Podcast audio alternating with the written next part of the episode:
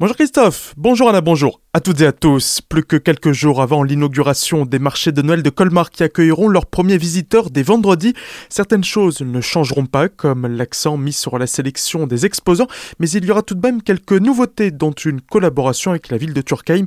Les précisions d'Olivia Gobier-Schreck de l'Office de tourisme du pays de Colmar. Nous nous réjouissons, nous avons 186 maisonnettes avec 149 exposants à l'extérieur et 26 exposants au Coifus. Donc les marché de Noël à Colmar, cette année là pour l'édition 2021, c'est 30% d'exposants qui proviennent de Colmar à Glo, 46 du reste de l'Alsace et nous avons toujours les six marchés aux mêmes emplacements que les années précédentes. Ces spectacles, ce qu'on appelle les shows culinaires, se tiendront tous les jeudis et vendredis à 17h, mais nous avons surtout un cook show bilingue alsacien-français qui aura lieu le 2 décembre et en présence du chef étoilé Marc Aberlin et de Serge Dups, le sommelier étoilé. C'est vraiment le premier premier show bilingue alsacien-français. Des navettes qui se tiendront chaque vendredi, samedi et dimanche de 9h à 21h. Et c'est vraiment l'occasion d'aller visiter ce petit village alsacien qui est tout près de Colmar, mais qui peut être difficile d'accès pour les touristes et les visiteurs. Donc c'est vraiment une très très belle euh, collaboration que nous avons mis en place cette année. Pour les infos pratiques ainsi que la programmation de l'ensemble des manifestations, rendez-vous sur le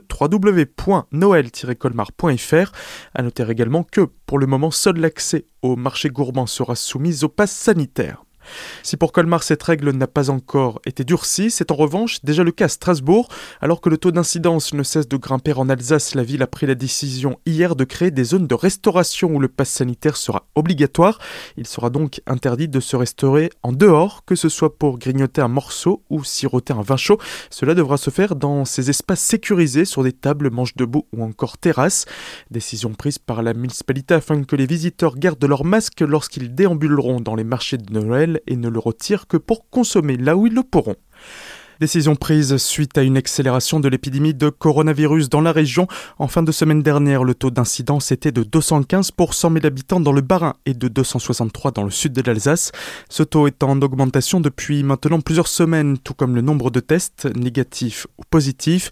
Depuis plusieurs jours, les pharmacies alsaciennes voient beaucoup plus de personnes qu'avant pousser leurs portes pour un test Covid, plus 30%, soit quasiment autant qu'à l'époque où il était encore gratuit.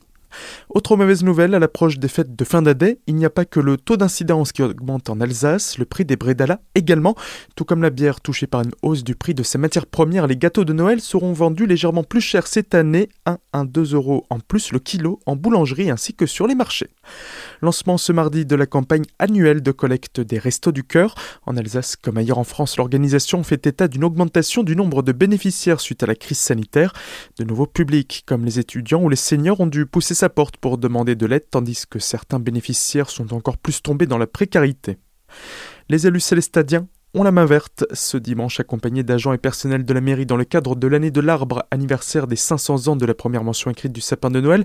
Ils ont planté plusieurs arbres dans la commune, 94 pour être exact. En mai, déjà 100 sapins avaient été mis en terre, 375 cet automne au total, et ce n'est pas fini puisque ce mercredi, ce sont les jeunes qui s'y mettront.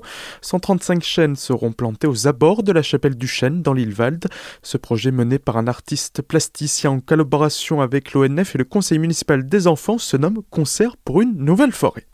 Violence et menaces de mort. Hier, un homme était jugé par le tribunal correctionnel colmarien suite à un dépôt de plainte de son ex-compagne jeudi dernier. Elle a expliqué avoir été violentée à plusieurs reprises durant des années par cet individu. Déjà condamné plus d'une dizaine de fois, il est reparti hier en prison pour 18 mois en plus des 12 avec sursis durant deux ans. Il devra en outre se soigner et a interdiction d'entrer en contact avec la victime et de posséder une arme.